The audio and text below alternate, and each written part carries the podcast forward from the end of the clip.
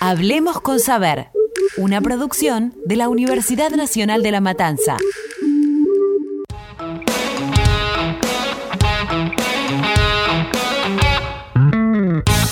Hola, somos Abril Sosa y Melissa Vitale. Y esto es Hablemos con Saber. Hoy, ¿qué pasó con el Día del Niño?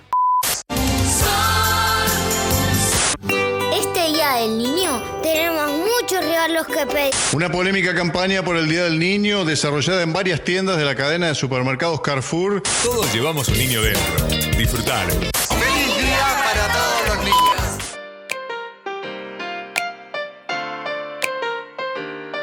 En Argentina ya es costumbre que el tercer domingo de agosto se celebre el Día del Niño. Reuniones, actividades y por supuesto regalos para los niños de todo el país.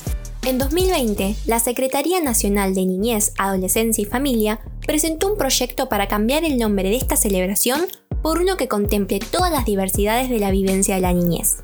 Bajo el lema de Hay muchas maneras de vivir la niñez, desde el Gobierno Nacional se propuso renombrar el festejo del Día del Niño por el Día de las Infancias. La propuesta contó con gran aceptación por parte de muchas organizaciones de infancia y se recibieron adhesiones de diversas provincias.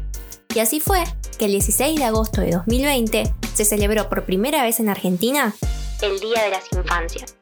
Sin dudas, esta iniciativa, impulsada por el Ministerio de Desarrollo Social de la Nación, apunta a iniciar un cambio profundo en la manera en la que entendemos la niñez.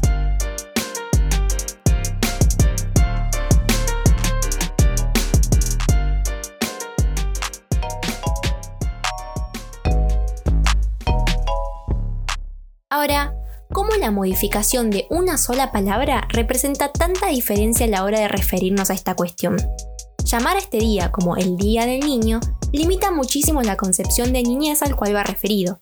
La realidad es que no hay un solo tipo de niño, niña, ni una sola manera de vivir la niñez.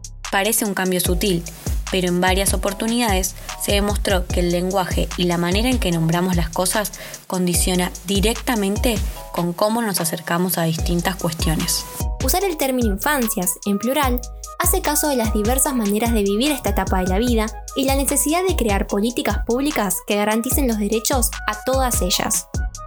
Erika Roffler, secretaria de Articulación de Política Social, sostuvo que a través de las palabras que usamos para nombrarnos, reflejamos cómo entendemos el mundo y que el lenguaje, como convención social y práctica cultural, muchas veces cristaliza y reproduce desigualdades. Por lo que es muy importante comenzar a transformar la manera en la que nos referimos y por lo tanto construimos la realidad.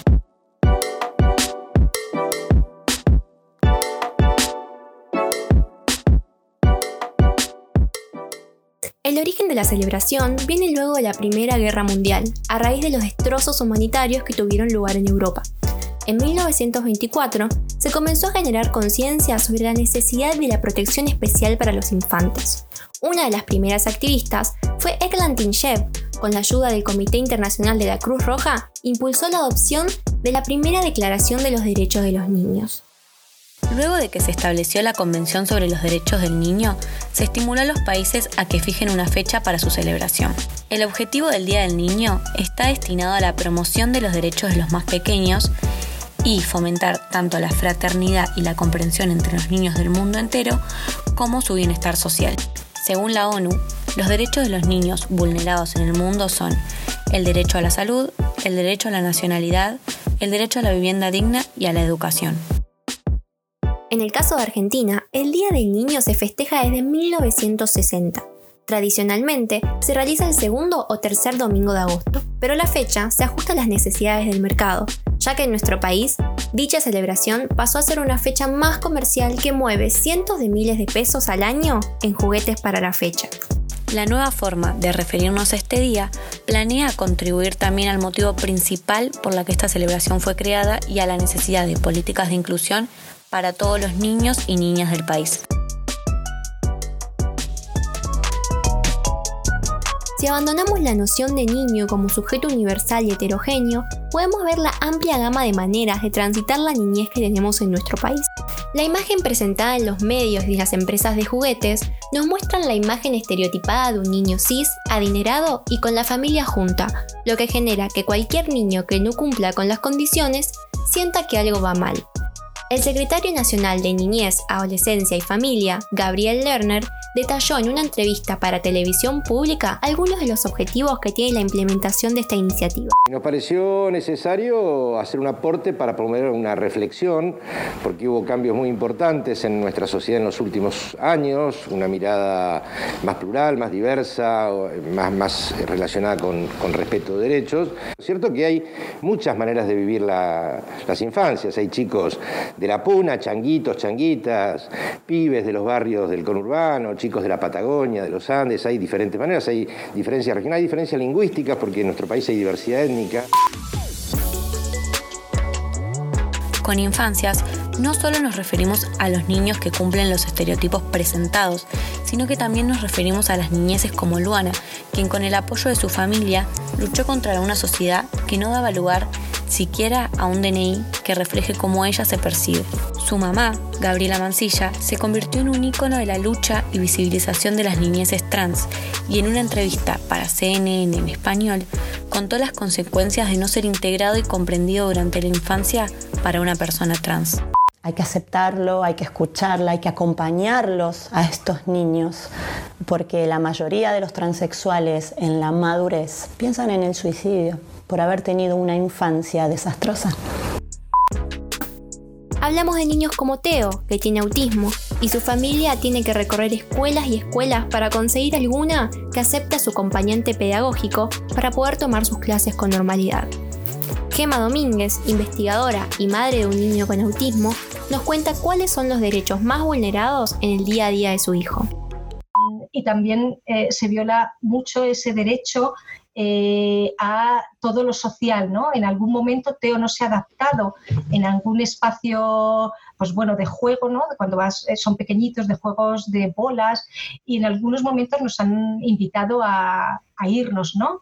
y bueno, pues ahí tienes que, intentar primero que que el niño vaya aprendiendo a cómo se tiene que desenvolverse en esos ambientes, pero también a la gente que gestiona, a los profesionales que gestionan todos estos espacios sociales. Y también hablamos de los miles de niños en situación de calle cuyos derechos son olvidados día a día por la sociedad, por políticas públicas y por los ciudadanos. En un informe realizado en 2004 para el programa de TV Ser Urbano, Gastón Pauls habla con niños que viven en la calle y aquí podemos escuchar la resignación y la falta de apoyo por parte del Estado. De pronto me sorprendieron las palabras de uno de los más chiquitos. Nadie tiene más clara la necesidad que aquel que la sufre. Yo vivo en la calle de los ocho años. ¿Esto? Ojalá no. Porque otra cosa no podemos hacer. En cambio, los ricos que andan jugando los videitos, haciendo un montón de cosas que pueden hacer los ricos y nosotros no podemos hacer.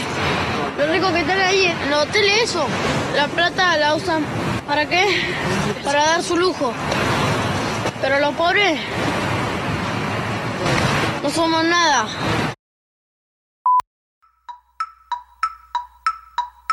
Hoy, hoy, hoy, mira aquella bola, la bola que rebota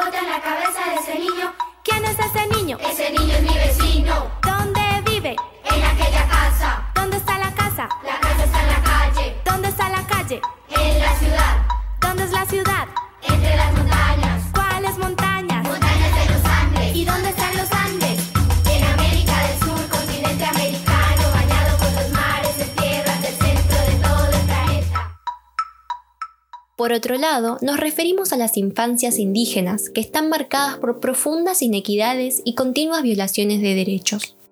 Menores que históricamente vieron vulnerados derechos como la educación y la salud. El 88% de los niños y niñas de los pueblos originarios sufren algún tipo de pobreza. Son niños y niñas que no aparecen ni en las publicidades de juegos ni en medios masivos. Su manera de transitar la infancia dista mucho de los juegos que vemos en la televisión y en la mayoría de los casos son víctimas de la estigmatización por no entrar en los estereotipos actuales. Se trata de infancias sistemáticamente invisibilizadas.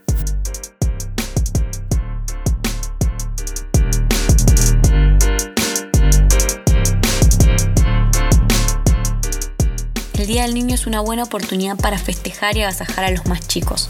Pero no podemos olvidar que más allá de eso, esta fecha tiene otro objetivo que en este contexto es tan necesario como lo fue después de la Primera Guerra Mundial. Según el último informe de UNICEF, se estima que en Argentina el 2020 finalizará con casi el 63% de la infancia en situación de pobreza. Esto significa que durante este año aumentaron en más de un millón los niños y adolescentes pobres en el país. Ante la situación mundial que estamos viviendo, el cambio en la terminología no es la solución ni mucho menos lo más urgente para las infancias de Argentina y del mundo. Pero sí, es un paso muy importante hacia una sociedad que comprende, normaliza y visibiliza las multiplicidades de la infancia.